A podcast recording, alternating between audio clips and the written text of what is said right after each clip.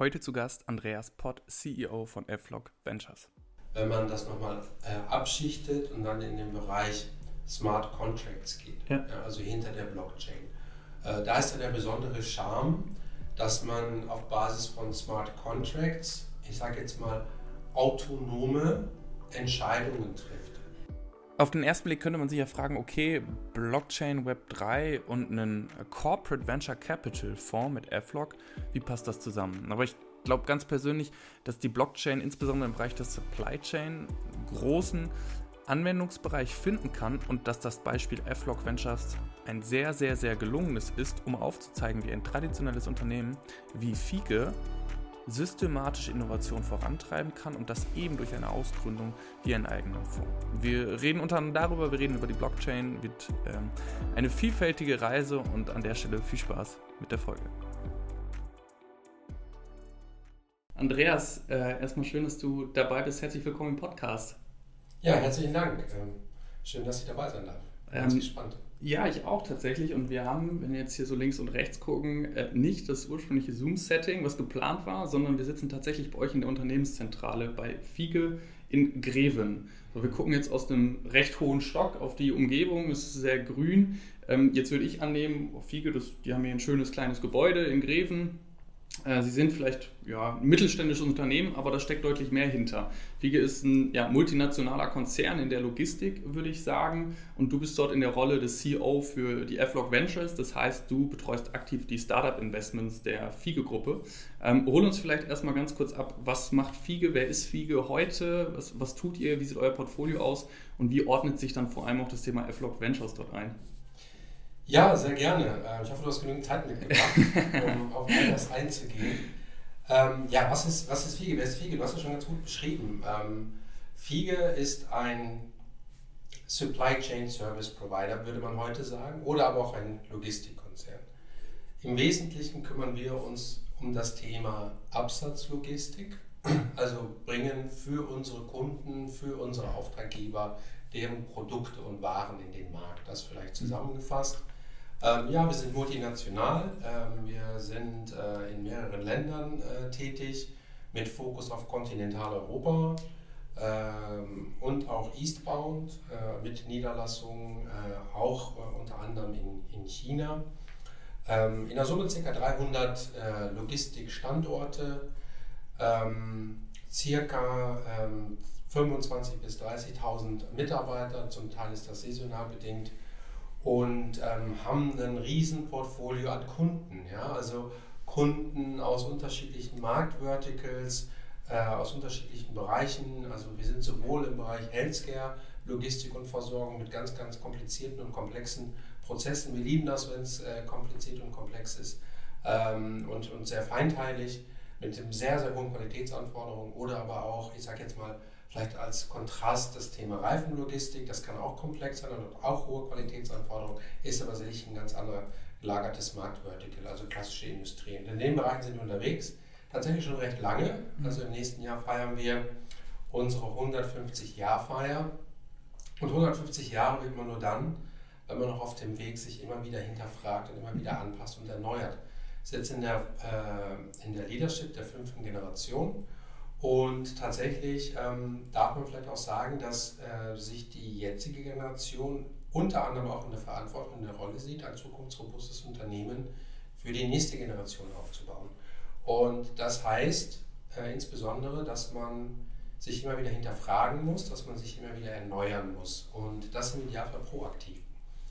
Und ähm, ja, Fiege ähm, ist auch schon lange äh, äh Pionier. Ja, also man sagt, wir haben den Bereich Kontraktlogistik, wie man ihn heute eigentlich kennt, mit erfunden, mit innoviert. Und ähm, das wollen wir auch heute immer wieder tun. Wir wollen auch heute neue Geschäfte entwickeln, neue Geschäftsmodelle entwickeln. Wir wollen heute auch disruptieren. Und ähm, das wollen wir insbesondere auch äh, durch Kooperation und in, in, mhm. äh, durch Investments in Startups machen. Mhm. Und ähm, damit schlage ich vielleicht die Brücke zu FLOG, FLOG Ventures. Was ist FLOG Ventures? FLOG Ventures ist ein sogenannter Logtech-Fonds. Ähm, und wir sind ein sogenannter Frühphasenfonds, der dann wiederum sich in ähm, Seed bzw. Series A Unternehmen im Bereich Logistik investiert. Das in der Nutshell. Mhm. Und äh, wenn ich jetzt LinkedIn richtig verstanden habe, hat dich dein Weg 2000, Ende 2016 zu Fiege verschlagen. Du hast jetzt auch schon geschildert, okay, Innovation ist etwas Kontinuierliches, gerade in den letzten Jahren sicherlich auch nochmal zugenommen durch den, durch, die, durch den technologischen Wandel. Wie ist diese Reise jetzt vorangegangen, sodass ihr gesagt habt, jetzt gründen wir einen eigenen Fonds, was ja auch nicht unbedingt typisch ist. Wir kennen das vielleicht von Dr. Oetker mit B8, die das zuletzt gemacht haben. Aber in der breiten Masse, ich sag mal, traditioneller Unternehmen ist das noch nicht angekommen. Was hat euch da als strategischer Gedanke geleitet?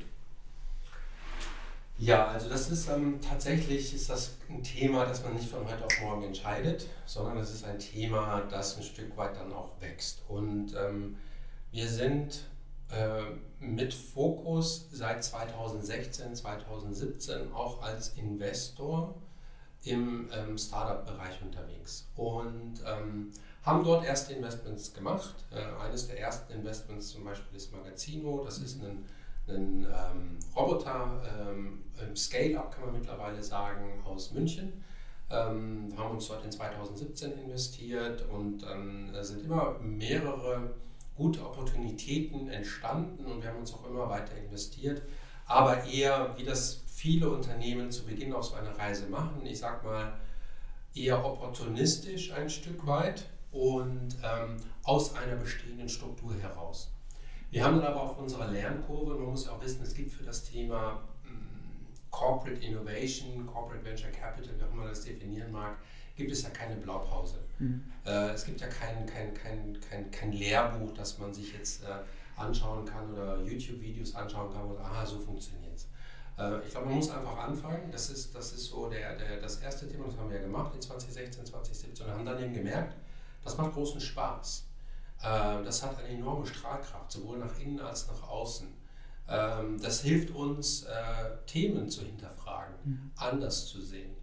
Und ähm, äh, dadurch entsteht etwas, dadurch entsteht etwas Positives, äh, sowohl qualitativ als auch quantitativ und auch in Werten.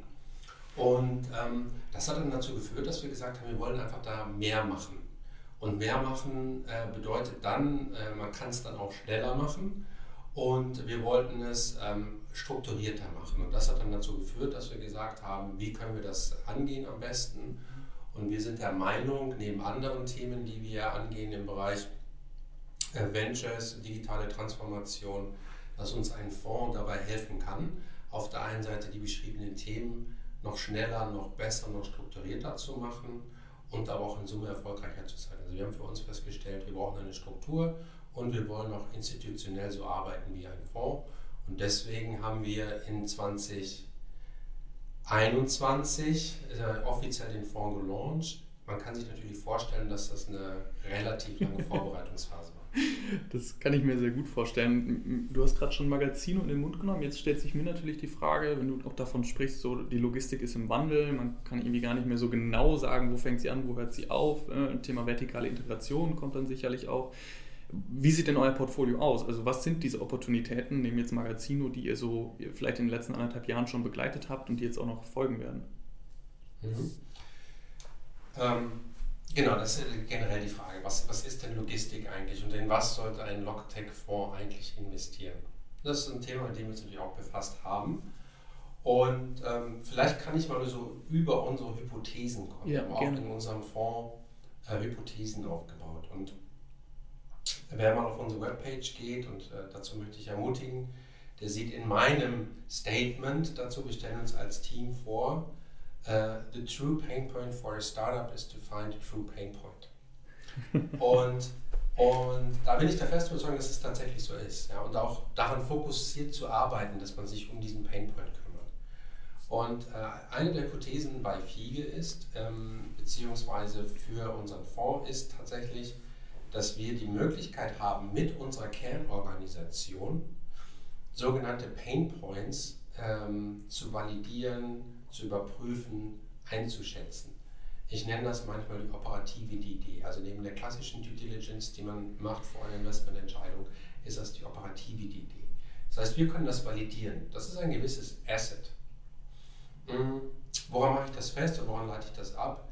Teilweise kommen äh, eben nicht Fokusfonds auf uns zu, wenn sie dann spannende Themen im Bereich Logistik haben. Und da muss man auch sagen, äh, äh, nicht äh, Fokusfonds scheinen immer mehr Logistik in den Fokus zu nehmen und fragen uns nach Einschätzung ja, und sagen, ja, guckt euch, könnt ihr euch das Thema mal angucken, was haltet ihr davon? Also das ist ein gewisses Asset, was wir da haben, was wir ein Stück weit auch äh, materialisieren, monetarisieren wollen.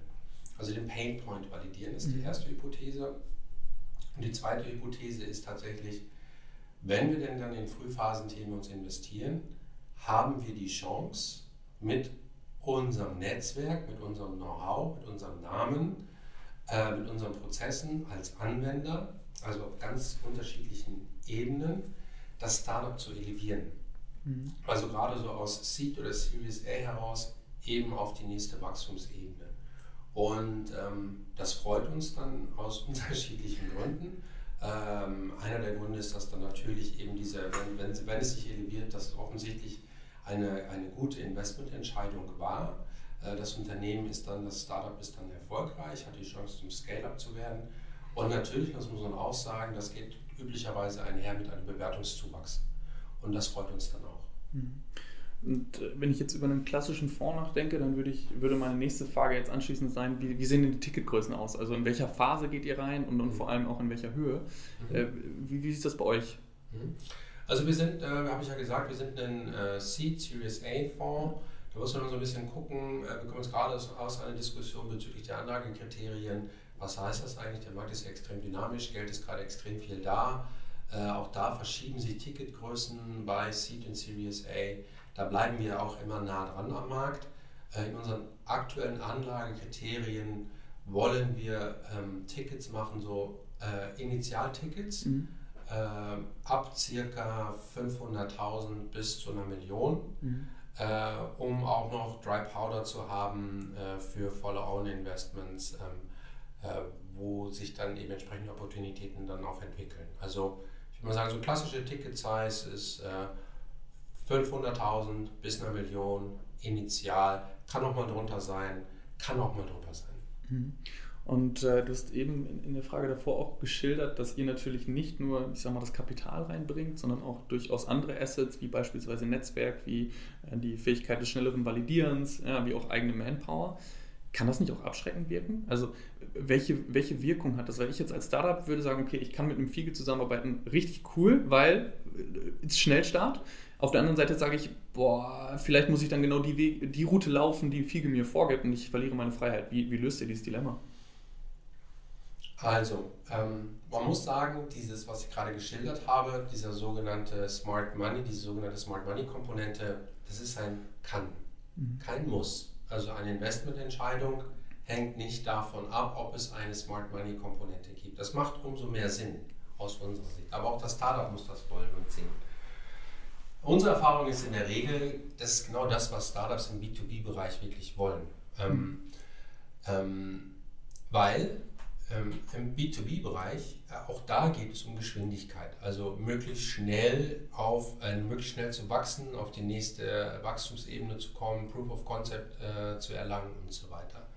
Und ich bin der festen Überzeugung, dass wenn Corporates und Startups in dem Bereich zusammenarbeiten, dass das sogar auch ein Geschwindigkeitsvorteil ist. Also man kann sich viel versuchen, über Schmerzen und Geld anzueignen, aber in einer gut strukturierten partnerschaftlichen Zusammenarbeit, glaube ich, gelingt das einfach schneller.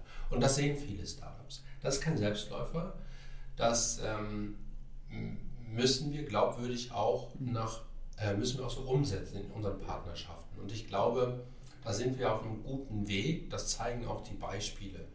Wir sind auch mehrfach ausgezeichnet worden für äh, Kooperation mit äh, Startups. Das kann man jetzt sehen, wie man will, was das Thema Auszeichnung anbelangt. Aber auf die eine oder andere sind wir auch tatsächlich sehr stolz.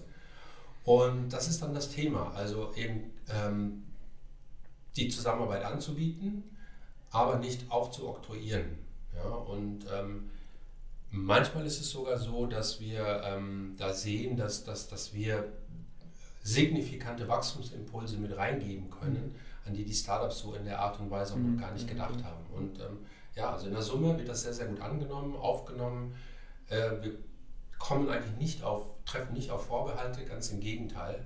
Äh, ist es aber kein Selbstläufer. Also eine Kooperation und, und, und Partnerschaft muss man dann auch dementsprechend entwickeln, aufbauen und fördern. Mhm. Gibt es auch Wettbewerber, die einen ähnlichen Ansatz fahren von euch? Mit einem eigenen Fonds beziehungsweise auch starken Aktivitäten in die Startup-Szene? Ja, wir gucken da gar nicht so sehr auf den Wettbewerb, äh, wir gucken mehr so auf uns und auf unsere Opportunitäten. Äh, wir sehen aber natürlich auch, dass viele versuchen, da jetzt auch Fuß zu fassen. Ja. ja ähm, ähm, ja das nehme ich schon wahr. Mhm. Ja. Und ähm, eine Sache, die, die mich vielleicht auch in dem Zuge dieser Geldflut, die du eben ja, in den Mund genommen hast, interessieren würde, wäre so vielleicht ist es pervers, die Bewertung von unter anderem Startups heute zu sehen. Ich weiß nicht, das müssen andere bewerten. Aber wie ist dein Blick auf die Startup-Ökonomie als solche? Wenn ich jetzt, ich kenne die genauen Bewertungen von beispielsweise Forto oder Sender nicht, die in dem Logistikbereich, ja, ich glaube, mit auch Teil der größten Startups in Deutschland sind. Man könnte ja fast annehmen, die sind bald wertvoller als Fiege. ähm, beunruhigt dich das oder, oder was macht diese Geldflut und diese, dieses Wachstum der Startup-Ökonomie und auch dieses schnelle Wachstum dann der einzelnen Startups die wir in Deutschland sehen, so mit euch als Konzern, als Unternehmen? Mhm. Nein, das beunruhigt mich nicht. Das ist ja äh, Teil, äh, Teil des Games, so nenne ich es jetzt mal. Ja? Das ist ja Teil der Marktökonomie, um mal nicht Game zu sagen. ähm, es ist interessant zu sehen, also es ist interessant zu sehen, äh, welche Bewertungszuwächse dort entstehen, wie schnell das geht, wie schnell Unternehmen wachsen. Und nein, das, das, das beängstigt uns nicht, ganz im Gegenteil, sondern wir wollen da ja mitwirken, wir wollen mitgestalten, wir wollen partizipieren und das ist quasi unser Grundcredo. Also man hat jetzt ja die Möglichkeit, äh, äh, das als Chance zu begreifen oder als Bedrohung. Mhm. Wir sehen das eben als Chance und wir wollen mitgestalten, mitpartizipieren und wir verändern uns ja auch. Also wir verändern uns ja nicht nur durch, durch ähm, Startup-Kooperationen oder Beteiligung, sondern wir verändern uns ja auch aus uns heraus. Und ähm, von daher ist das, ist das toll, das sind tolle Entwicklungen, weil sie auch dazu beitragen, dass wir bestehende Prozesse, Infrastrukturen und so weiter hinterfragen. Und es entstehen auch neue Märkte, es entstehen neue Geschäftsfelder auch für uns. Und das sind tolle Opportunitäten. Das Thema Bewertung steht sicherlich auf einem anderen Blatt. Ja, also ähm, der eine oder andere spricht ja auch davon, ist das jetzt eine Blase, ja oder nein. Das will ich den Experten überlassen. Äh, Fakt ist, ähm, es werden die Bewertungen äh, im Prinzip bezahlt. Äh, es wird auf der Basis investiert, es wird weiter geraced. Es gibt ja Heerscharen von, von ähm, Wissenschaftlern, die äh, äh Bewertungsmodelle für Startups äh, ähm, äh, aufbauen und herstellen. Und ich sage immer, äh, eine Bewertung eines Startups ist das, was der Markt bereit ist, dafür zu bezahlen. Und das ist der Mechanismus aktuell. Und da gibt es Startups, die sind vielleicht latent überbewertet. Es gibt vielleicht aber auch Startups, die sind latent unterbewertet. Also ähm, ja, es ist eine Frage des Marktes und es ist eine Frage des Preises und was sind die Menschen bereit dafür zu bezahlen. Was wir natürlich merken ist, ähm, auch eben bei den frühen Themen mhm. äh, wird das schon sehr schnell, werden da schon sehr hohe Beträge ähm, aufgerufen. Und ähm, ja, das bewerten wir dann für uns, ob das dann noch interessant ist oder eben nicht. Mhm. Du hast ähm, neue Märkte gesagt. Also auch gerade, wir haben am Anfang auch kurz darüber gesprochen, zu sagen, Logistik im klassischen Sinne ist vielleicht nicht mehr so wie vor fünf Jahren, nicht mehr so wie vor zehn Jahren. Ähm, deswegen lass uns vielleicht nochmal auch auf eure Industrie schauen. Wenn ich jetzt so das Wort Logistik wahrnehme, das ist so typisch Assoziation, ist für mich erstmal jetzt nicht die, die hochmodernste äh, äh, Branche, in der wir uns in Deutschland befinden. Jetzt würde ich mal annehmen, ihr seht das ein bisschen anders, beziehungsweise es ist auch in der Realität ein bisschen anders. Aber welche Trends sind denn gerade diejenigen, die vor allem die Logistik maßgeblich prägen? Ja, also erstmal klar, ähm, als, als, als Logistiker äh, tue ich mich schwer damit zu sagen, das ist irgendwie angestaubt. äh, ist es tatsächlich auch nicht. Ja? Also äh, es, es, es hat schon äh, immer einen sehr, sehr hohen Veränderungsdruck. Hm, wir glauben, Aktuell ist auch gerade dieses Thema Agilität äh, ein Wettbewerbsvorteil, den man auch als großer Logistiker anbieten muss, weil die Märkte verändern sich ja permanent. Also kleine E-Commerce-Händler werden über die Zeit, in relativ kurzer Zeit, zu einer riesen Brand. Also wir hatten Kunden, die haben, da haben wir vielleicht am Anfang die 1000, 2000, 3000 Quadratmeter Warehouse-Fläche in Beschlag genommen. Und ja, das ist in unseren Augen ein relativ äh, kleiner Flächenaufwand. Und die haben nachher 40.000, innerhalb von drei Jahren 40.000 mhm. äh, Quadratmeter Warehouse-Fläche. Und, Und das Thema ähm, ist auch, sagen wir, auch Absatzhandel durch äh, Impacts von Social Media. Das ist ja alles nicht mehr so planbar wie früher. Also wenn dann äh, ein Influencer äh, am Wochenende äh, ein Produkt postet, dann gehen bei uns die Bestellungen durch die Decke. Und das ist, wie gesagt, nicht mehr so planbar wie früher. Deswegen muss man agil bleiben und ähm, sich da auch anders aufstellen. Das tun wir. So. Ähm, jetzt kommt, der, kommt ein zusätzlicher Aspekt dazu. Also, hm, hat man vielleicht, und deswegen vielleicht dein Ansatz, dass du sagst, es ist ähm, nicht ganz so modern. Ähm, ich glaube, das Thema Daten ja, ist in der Vergangenheit nicht in der Art genutzt worden, dass man da das volle Potenzial mhm. schöpft äh, und hebt. Und darum geht es in der Logistik, in der effizienten Logistik tatsächlich. Also ähm, immer wieder Effizienzen zu heben in den Prozessen. Das ist das, was ein guter Logist, was einen guten mhm. Logistiker unter anderem ausmacht. Und das ist jetzt die große Chance. Also das, was uns alle im Bereich Logistik dann verbindet, ist das Thema Daten. Und ich sage auch häufig, was, wenn mich jemand fragt, was ist Logistik eigentlich, sage ich, das fächert sich im Wesentlichen in drei Bereiche auf. Das ist der Materialfluss, der Informationsfluss und der Finanzfluss. Und ähm, in den Bereichen denken wir und agieren wir auch aus dem Fonds heraus. Mhm. Und gerade das Thema Daten ist ein großes, hat ein großes Potenzial, neue Geschäftsfelder zu entwickeln, äh, effizienter zu werden und auch nachhaltiger zu werden. Mhm. Aber punkto Daten, vielleicht magst du es noch ein bisschen ausschmücken. Also welche Rolle könnt ihr dann wirklich auch jetzt mal entlang einer Wertschöpfungskette, einer Lieferkette spielen, um, ich sag mal, das, das Datentracking, erstmal überhaupt die Datengenerierung zu facilitieren und dann natürlich auch die Verwertung? Ja. Also mit jeder logistischen Transaktion, sowohl im, im Warehouse als auch in dem, im Absatz, wird ja ein Datensatz generiert. Mhm. So, und, und, dieser Datensatz, ich sage, äh, mein, meine Vision tatsächlich ist, dass der relevante Informationsfluss, also die Daten, dem Materialfluss vorauseilen. Mhm. Das hat ganz unterschiedliche Anwendungsmöglichkeiten. Nehmen wir mal eins aus dem Bereich B2C. Also es wäre doch tatsächlich klasse, und da sieht man ja auch erste Entwicklung, wenn ich denn tatsächlich weiß, wann kommt denn jetzt mein Paket genau. Also jetzt eben nicht irgendwie bitte nächste Woche um drei bereithalten, dann kommt vielleicht ein Paket, sondern ich weiß ganz genau, es kommt am Dienstagmorgen zwischen 7.30 Uhr und 7.45 Uhr und das weiß ich am besten im Vorabend. Ähm, dazu können wir beitragen, klar, weil, weil wir ja auch Daten übermitteln mhm. können. Ähm, oder aber im Bereich, ähm, ohne jetzt allzu ins Detail gehen zu wollen, aber ähm, das Thema, ich sage jetzt mal Road Transport und äh, Warenanlieferung an ein Warehouse. Auch da muss man äh, die, die Anlieferungsslots muss man managen und dann gibt es vielleicht äh, eine, eine, einen Stau auf der Straße und das Anlieferfenster verschiebt sich und das kann man dann vorbereitend an vielleicht das empfangende Warehouse auch melden und sagen, pass auf, Truck 123 verspätet sich, weil Stau kommt an um. Und ähm, das wird überall dazu beitragen, dass man Effizienzen in der Supply Chain heben kann. Und da können wir natürlich auch signifikant beitragen, weil wir sind einer der größten äh, Warenbeweger äh, in Europa. Mhm.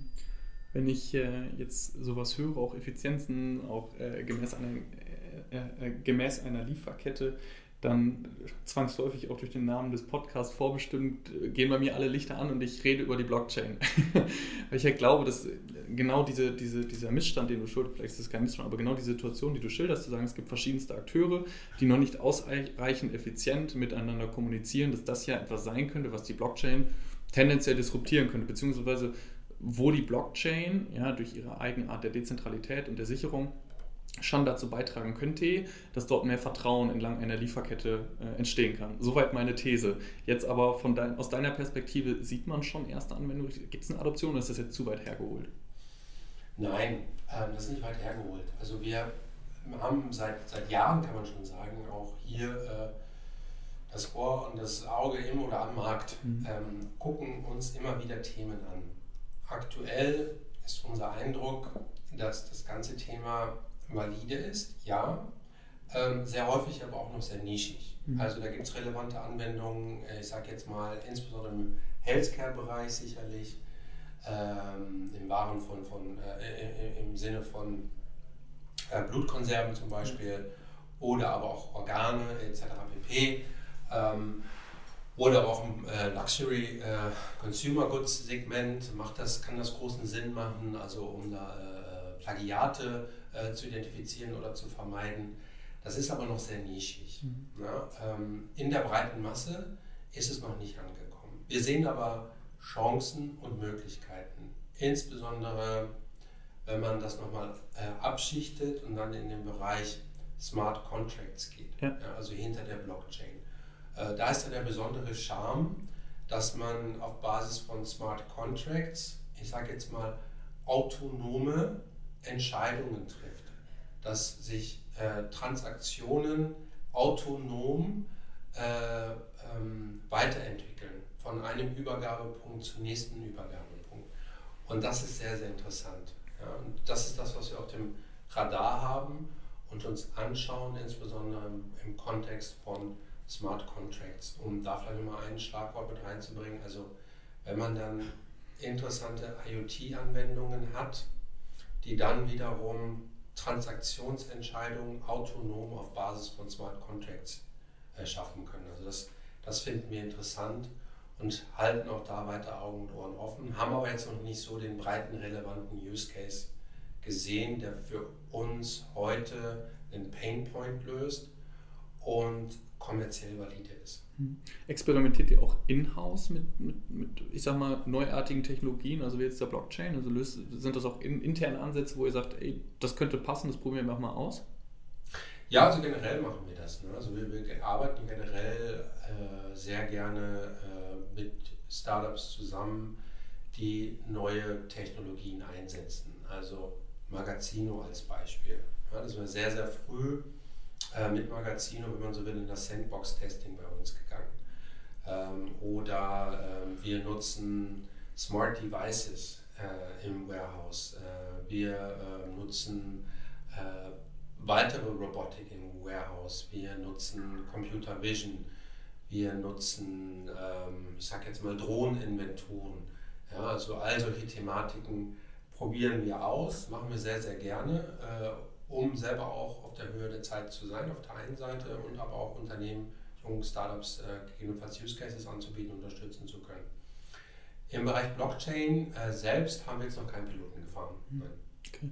Und ähm, vielleicht anschließend auch an, an diese Blockchain-Debatte fällt auch gerade in Bezug auf die Lieferketten immer wieder das Wort Supply, äh, immer wieder das Wort Nachhaltigkeit. Wenn man ein großer Anwendungsfall, der ja mehr oder minder jetzt von Startups äh, auch schon aktiv getan wird, ist so die Tokenisierung von CO2-Zertifikaten. Ähm, siehst du auch jetzt vielleicht erstmal Frage 1 durch die Blockchain-Hebel nachhaltiger zu werden und Frage 2, wo entwickeln wir uns jetzt quasi ein Layer drüber, wo entwickeln wir uns gesamt ähm, in der Logistik in Richtung Nachhaltigkeit hin, beziehungsweise wo müssen wir uns hin entwickeln? Ja, also generell ähm, ist das Thema Nachhaltigkeit extrem relevant ja, auch, auch für uns. Also ähm, ähm, wie materialisiert oder zeigt sich das bei uns? Äh, wir haben in den letzten Jahren das auch im Top-Management verankert, bauen eine äh, eigene Struktur auf, die sich im Prinzip ausschließlich um das Thema Nachhaltigkeit und Nachhaltigkeitsstrategie bei FIGE kümmert. Wir halten das für extrem relevant. Also bin auch der Meinung, dass das das relevante Thema wahrscheinlich der 20er Jahre sein wird ähm, halten wir für enorm wichtig, ähm, aus unterschiedlichen Gründen.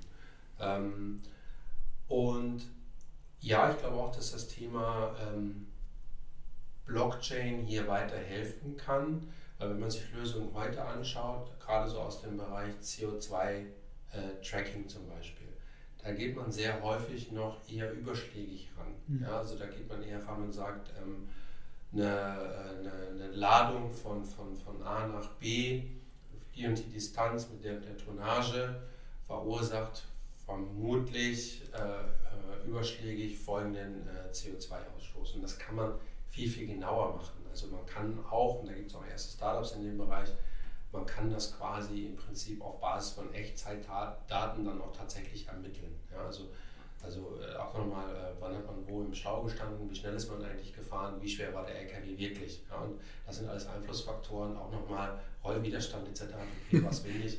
Das sind alles nochmal Einflussfaktoren ja. dann auf den tatsächlichen CO2-Ausstoß. Und da kann die Blockchain sicherlich helfen. Ja. Du hast äh, eben Magazino auch mit der Sandbox quasi in einem Satz genannt und jetzt äh, schließt sich für mich gleich das Bild des Metaverse an. Ähm, du hast davor auch noch so die drei Flüsse, die du in der Logistik siehst, genannt: Material, Information und Finanzen. Jetzt mache ich bei Finanzen, Kryptowährung Haken dran. Ähm, Informationen kriege ich auch hin, ja, digital, nur der Materialfluss fehlt mir wie im Metaverse. Ähm, das heißt, eine Kernkomponente dessen, was euer Geschäftsmodell ausmacht, wäre jetzt im Metaverse nicht so unbedingt gegeben. Ist es trotzdem relevant für euch? Also erstmal finde ich es ja gut. Ne? Erstmal finde ich ja gut, dass ähm, der Materialfluss sich eben nicht digitalisieren lässt, weil ähm, das lässt uns eben auch äh, zukunftsfroh nach vorne schauen. Wir werden immer Warenbewegungen haben. Ja? Ähm, also zumindest mal, was die nächsten, ja, das, vorsichtig sein mit Prognosen, liegt man generell daneben, aber wir werden sicherlich auch noch äh, lange physische Warenbewegungen haben und nicht alles im Metaverse konsumieren können. Ähm, äh, und das, das ist gut so. Es geht darum, ich äh, glaube auch im Metaverse nicht darum, alles, was irgendwie möglich ist, beziehungsweise nicht möglich ist, zu digitalisieren oder nachzustellen, sondern das, was vielleicht Sinn macht. Und so haptische Erfahrungen, äh, ähm, die sich nicht digitalisieren lassen, wie äh, Nahrung, äh, Kleidung äh, und andere Dinge, werden auch noch in, in, in ferner Zukunft sicherlich äh, von A nach B bewegt werden müssen. Und das ist auch gut so. Es geht darum, das effizienter zu machen, immer effizienter zu machen und vor allen Dingen auch das nachhaltig zu machen. Ja? Also das ist auch ganz, ganz wichtig. Mhm. Wir haben äh, Nachhaltigkeit, wir haben die Blockchain, wir haben das Metaverse. Welche Megamärkte fehlen uns noch auf der Trendmap, die vor allem auch aus Investorenperspektive äh, äh ja, äh, Kern, Kerngebiete von euch sind oder sein werden?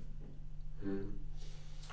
Also ich glaube, was, was ganz stark noch Einfluss nehmen wird, ist das Thema autonome Systeme. Und bei autonomen Systemen, ich hatte es vorhin schon mal gesagt, ähm, das ist auf Basis von IoT und vielleicht Smart Contracts eben gut möglich, dass man autonome Systeme auch interlogistik, interlogistisch in einem Warehouse aufsetzt. Ähm, autonome Systeme in der Supply Chain, ähm, autonome Systeme im Bereich Mobilität. Ja, auch das glaube ich, wird äh, uns äh, stark in den nächsten fünf bis zehn Jahren verändern. Ähm, ja, ich glaube, das ist so der Teil, also Computer Vision, Machine Learning, mhm. IoT, autonome Systeme, das wird großen Einfluss haben auf die Supply Chain, wie wir sie heute kennen. Mhm. Ist das jetzt vielleicht auch mal auf, auf Fiege gemünzt schon sichtbar im Sinne von, die Belegschaft, die Menschen hier sind dafür bereit? Also ich, ich, ich würde mir jetzt vorstellen, wenn ich jetzt klassischer Logistiker bin, äh, ich sage das einfach mal so, dann vielleicht wehre ich mich natürlich auch gegen diese Themen. Das ein ganz natürliches Verhalten, es kommt was Neues und erstmal gucke ich da argwöhnisch drauf. Wie reagiert ihr so als Gesamtorganisation darauf, auf diesen Wandel mitzugehen? Wie ist, wie ist so das, die Haltung gegenüber diesen Themen, wenn du jetzt auch in die Organisation schaust? Mhm. Also generell gibt es eine hohe Veränderungsbereitschaft. Warum? Äh, weil das im Prinzip auch gelernt ist. Mhm. Ähm, 150 Jahre in einer Firmengeschichte schafft man nur dann, wenn man sich permanent verändert.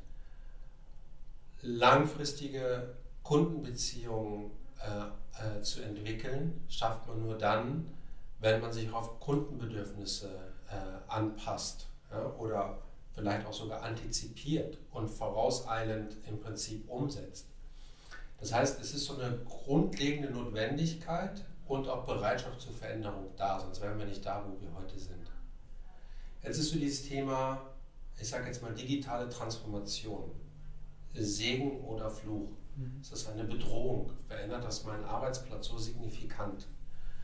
Ähm, und ich glaube, auch wenn man sich jetzt mal den, den Arbeitsmarkt generell im Bereich Logistik anschaut, da muss jetzt ja niemand Angst haben, ganz im Gegenteil, äh, um seinen Arbeitsplatz. Ähm, und das ist auch gut so.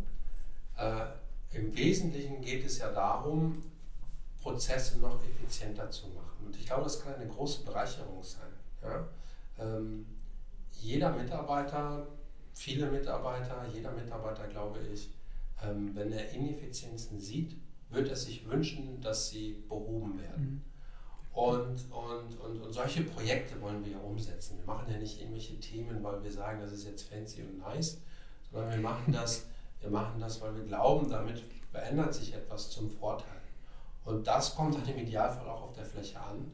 Und dadurch entsteht dann auch die Akzeptanz. Also, mhm. über, also eine grundlegende Bereitschaft, sich zu verändern, äh, äh, Möglichkeiten zur Effizienzsteigerung zu sehen und dann zu sehen, dass es umgesetzt wird, ist ganz im Gegenteil, glaube ich, sogar eher motivierend. Weil ich glaube, es gibt nichts äh, Demotivierendes, als in einem Umfeld zu arbeiten, wo man annehmen müsste, ja, ähm, da kann ich nichts verändern, sondern es geht eher darum, etwas zu verändern. Und das versuchen wir auch durch und mit den Menschen auf der Fläche. Mhm. Das, wo du sagst, auf der Fläche, das finde ich spannend. Ähm, ich habe es im Vorgespräch schon einmal geäußert. Ich äh, hatte auch schon meine Berührungspunkte äh, mit, mit quasi den Warenhäusern, jetzt nicht bei Fige Direktor, sondern als Dienstleister in meinem vorherigen Leben in der Logistik.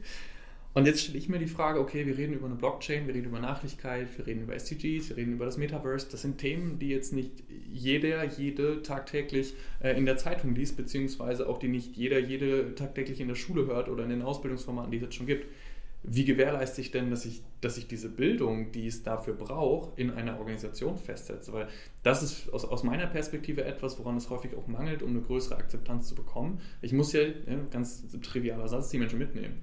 Und, und gerade bei dieser beschleunigten technologischen Veränderung kann ich mir vorstellen, dass gerade in, in dem Konstrukt, in dem ihr arbeitet, in einer breiten Vielfalt an Mitarbeitenden, dass es dort immer mal wieder ja auch äh, Schwierigkeiten gibt, beziehungsweise einfach Herausforderungen, die man angehen muss. Gibt es da Best Practices oder, oder gibt es da eine Philosophie, die er verfolgt, ganz konkret?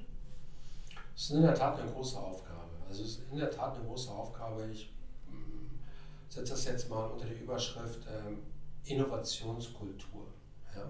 Eine Innovationskultur äh, in einem Unternehmen zu verankern und auszubauen. Und ja, wir haben das auf dem Radar und ja, wir haben da ganz viele praktische Aktivitäten, wie uns das gelingen soll. Zum Beispiel haben wir eine sogenannte Innovation Challenge, schon seit, schon seit vielen Jahren, mhm. wo wir im Prinzip die gesamte Organisation in einem recht großen Aufwand, also ein halbes Jahr, werben wir darum, im Prinzip Ideen einzureichen, also ein klassischer Ideenwettbewerb, ähm, um dann die Möglichkeit zu haben, ähm, zu pitchen, und ein Preisgeld äh, auf der einen Seite zu bekommen. Und das ist sicherlich gut und auch ein Motivationsfaktor. Aber der viel größere Motivationsfaktor ist aus unserer Sicht, dass man dann auch die Möglichkeit bekommt, das tatsächlich umzusetzen. Also mit der Organisation, dass man Zeit bekommt, dass man Budget bekommt und so weiter, dann Themen auch umzusetzen. Und wir haben tatsächlich Themen, die sich schon sehr gut entwickelt haben, auch aus der Innovation Challenge entstanden sind. Das ist ein Thema. Wir haben ähm, eine Innovation School aufgesetzt, mhm. ja, also wo man dann eben über individuelle Lernpfade ähm, sich tatsächlich auch dem Thema Innovation annähern konnte. Also bis hin, dass man sich zu einem äh, Data, Science, äh, Data Scientist äh, zumindest mal fortbilden konnte, ja, also je nach Interessenlage. Oder aber, was haben wir noch gemacht? Wir sind mit sogenannten Innovation Trucks sind wir in die Niederlassung gefahren, also wir haben das so schön plakatiert und, und und haben dann Workshops gemacht zum Thema Design Thinking oder äh, Business Model Canvas. Ja. Also genauso diese, diese, diese vermeintliche Hürde, die man da hat, äh, abzubauen und zu sagen, ähm, ja, im Prinzip ist, kann Innovation auch eine Methode sein, auf der einen Seite, und man lernt sie kennen, und auf der anderen Seite eben auch zu sagen, ja, es bietet mir auch Chancen. Und, und, und, und darum geht es. Ne? Also, dass man eben sagt, es ist keine Bedrohung, sondern äh, es erleichtert im Idealfall meine Arbeit, es hebt Effizienzen, es, es, es stiftet Sinn. Also auch nochmal so ein Beispiel Exoskelette ja? Mhm. oder so ein Beispiel ähm, äh, ja, ähm, ähm, Robotics, äh, die dann im Prinzip im, im, Warehouse wie so eine Entenfamilie hinter einem herlaufen, hinter dem physischen Picker herlaufen und, und die Produkte dann an, an, an die Packtische fahren und man diese Wege halt selber nicht mehr machen muss und so weiter. Und ganz ehrlich, ich glaube auch, dass das großen Spaß macht und Identifikation bringt, auch mit dem Unternehmen, wenn man sieht, wir arbeiten hier sehr, sehr modern, sehr, sehr zukunftsrobust. Unbedingt. Und ich glaube, das, was ja auch da mitschwingt oder was voraussetzt, ist, dass man sich als Unternehmen in einem viel größeren Maße auch noch verantwortlich fühlt für seine Mitarbeitenden, weil dieser Bildungsauftrag vielleicht vor 5 bis 10, 15 ist jetzt eine These von mir, so lange bin ich noch nicht im Berufsleben, aber gar nicht so stark in unternehmerischen Konstrukten geäußert hat, weil man würde sagen, dafür gibt es ja die Universitäten, dafür gibt es ja die Schulen, dafür gibt es ja die Hochschulen. Jetzt aber wieder der Punkt schnellerer technologischer Wandel. Ich kann gar nicht in, in, der, in der öffentlichen Bildung schnell genug daherkommen, um diese Themen, die für uns als nischiger Dienstleister oder als Dienstleister in einer bestimmten Branche relevant sind, die kann ich gar nicht voraussetzen. So wird mein Auftrag oder meine Verantwortung als Unternehmer, als Unternehmen ja auch noch deutlich stärker in die Richtung, wie bilde ich eigentlich meine Mitarbeitenden weiter, äh, sich entwickeln. Und das finde ich irgendwie einen ganz schönen Ansatz, den ihr da schildert, den ihr auch fahrt, wo entsprechend dieser Auftrag auch ja, gelebt wird. Denn ich, ich, beschäftige mich mit der Blockchain und dieser, dieser Podcast äh, hat viele auch aus dieser, aus dieser Web3-Blockchain-Thematik ähm, interviewt. Und genau das ist häufig auch das Problem der weiteren Adoption, dass man sagt, es gibt vielleicht gar nicht genug Wissensträger, die die Vorteile entsprechend anwenden können auf ihr Geschäftsmodell und auf ihre Branche. Und so hinkt es dann und so kommt es nicht zu einer weiteren äh, Evolution, zur weiteren Entwicklung der Technologie. Mhm. Ja. Jetzt ähm, äh, habe ich noch, noch eine Frage. Wir haben über Gründungen gesprochen, wir haben darüber gesprochen, was Startups machen, in welchen Branchen sie unterwegs sind. Wenn du jetzt selbst Gründer wärst, was würdest du, was würdest du morgen oder heute gründen, wenn du, wenn du auf der ganz grünen Wiese dich austoben dürftest? Ja, das ist eine sehr spannende Frage. Ähm, und die haben natürlich auch immer wieder selber begegnet. Ja? Ähm, ähm, was ich sehr, also wäre auf jeden Fall im Bereich Logistik, klar, das ist mein Home Turf. Äh, und es wäre auf jeden Fall etwas mit Impact. Also mhm. Impact auch so in Richtung SDG gedacht und äh, etwas, das ähm, ja vermutlich recht visionär ist. Und ich glaube, ich würde so in Richtung äh, autonome Systeme gehen wollen. Ich ja. bin von Hause aus Wirtschaftsingenieur, Maschinenbau und würde dann wahrscheinlich auch so in die Richtung gehen wollen. Ich habe da eine Vision und die Vision ist ähm, die Drohne für jedermann. Ja, und mit der Drohne für jedermann meine ich jetzt nicht die äh, Foto- und Videodrohne, sondern ich meine die Drohne, die, und jetzt auch mal so Schlagwort äh, SDG, Urban Logistics, Smart äh, City Logistics, ähm, dass man genauso wie man heute vielleicht noch ein Auto besitzt, äh, dass man zukünftig halt eine Drohne besitzt und die Drohne abholt. Also dass man quasi umdreht. Man stellt nicht mehr zu, sondern die Drohne holt ab. Ja? Und das finde ich spannend. Äh, ich stelle mir auch irgendwie interessant vor. Heute gibt es ja so Vergleiche auf der Ebene im Freundeskreis vielleicht bei dem einen oder anderen. Wer hat das größte oder tollste Auto oder größte oder tollste Handy? Das könnte ich mir auch gut vorstellen bei Drohnen dann demnächst, ja, dass man dann irgendwie sagt, hat denn jetzt die schönste oder tollste Drohne? Also erstmal Spaß beiseite, das hört sich jetzt trivial an, ist es natürlich nicht, weil das wiederum ganz, ganz viele Prozesse nach sich ziehen würde. Aber ich kann mir durchaus vorstellen, dass das ein Thema ist, das sich entwickeln lässt. Also warum muss ich mir denn Ware zustellen lassen, heute noch teilweise im unbestimmten Zeitfenster? Warum kann ich nicht einfach an meinem Verteilzentrum abholen? Mit meiner eigenen Drohne. Dafür braucht man dann, ich sage jetzt mal, so, so eine Einflug- und Abflugschneise am Warehouse. Aber das ist etwas, äh, wo ich großen Spaß daran hätte, das weiterzuentwickeln. Okay, also alle diejenigen, die gerade noch auf der Suche nach einer Geschäftsidee sind und offene Türen einrennen wollen, die haben jetzt die, quasi die, die optimale Vorlage bekommen, beziehungsweise der Ball liegt schon auf dem Elfmeterpunkt. Äh, jetzt hast du aber auch zwei, dreimal das Wort visionär in den Mund genommen. Und das ist jetzt so meine, meine Abschlussfrage tatsächlich.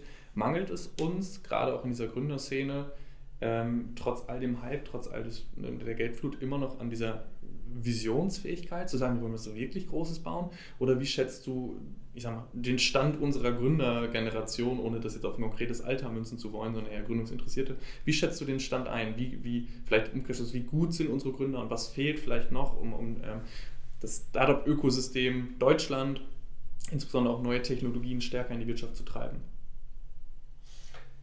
Also da habe ich ganz, ganz großen Respekt. Ja, also ähm, ich finde das immer wieder faszinierend und ich darf das ja Gott sei Dank täglich äh, erleben äh, wie sehr, wie motiviert, also wie, wie sehr gut ausgebildet, mit welcher Methodenkompetenz, äh, wie sehr motiviert junge Menschen äh, ähm, an Themen herangehen, ähm, wie mutig. Ähm, ich glaube, es war tatsächlich nie besser als heute. Mhm. Also exzellent ausgebildet, geniale Methodenkompetenz, äh, Mut, äh, Netzwerk, äh, Umsetzungspower, Also ich finde das faszinierend und teilweise auch wirklich bei, bei sehr, sehr jungen Gründern, also ich rede jetzt hier so von, von, von 20-Jährigen, 21-Jährigen, mhm. die auf Augenhöhe mit Professoren diskutieren und, und, und kontroverse Meinungen vertreten. Ja? Also ich finde das faszinierend. Äh, ich glaube, was, was, was, was vielleicht fehlt, und damit meine ich jetzt das nicht in Richtung der Gründer gemünzt, sondern es fehlt noch mehr Akzeptanz. Mhm. Äh, die Akzeptanz nämlich genau, dass, dass, dass man dieses Vertrauen und Zutrauen hat in diese jungen Gründerinnen und Gründer, dass, ähm, dass hier Themen entstehen, die valide sind, die eine Chance verdient haben, die, die gegebenenfalls mein eigenes Geschäftsmodell disruptieren. Das würde ich mir wünschen. Also der Ball liegt nicht bei den Gründern, sondern der Ball liegt eher bei den etablierten Playern. Mhm. Und das ist die große Chance, die wir aktuell noch nicht nutzen, nämlich das noch besser anzunehmen und noch mehr bereit zu sein, auf Augenhöhe mit jungen Unternehmen zu kooperieren. Das ist das Thema. Das ist das Potenzial, das wir aktuell noch nicht nutzen und das sollten wir schnellstmöglich tun. Ich finde, das ist ein äh, toller Appell zum, zum Ende, um auch beide Welten ja, noch, noch stärker miteinander zu vernetzen und dafür zu sorgen, dass am Ende des Tages ähm, das entsteht, was im Sinne der Nachhaltigkeit und dessen, was, was gut für unsere Welt ist, ja, um es mal ganz groß zu machen, dann des Tages auch zielführend ist. Und in diesem Sinne, Andreas, darf ich dir Danke sagen für deine Zeit heute. Äh, wir lassen noch einmal den Blick schweifen äh, aus eurem Gebäude. Äh, ja, ich erinnere mich an den Anfang, wo wir darüber gesprochen haben, was F-Log Ventures macht. Am Ende sind wir wirklich zu einem Plädoyer dahin gekommen, wie etablierte Unternehmen von Startups lernen können und andersrum. Ähm, und ich glaube, das ist eine ganz schöne Reise. Vielen Dank dir für deine Insights in deine tägliche Arbeit und viel Erfolg für F-Log und für FIGE in den nächsten Jahren. Ja, sehr gerne und, und herzlichen Dank, dass ich ähm, meine bescheidene Erfahrung teilen durfte. Hat großen Spaß gemacht. Sehr gerne, danke dir.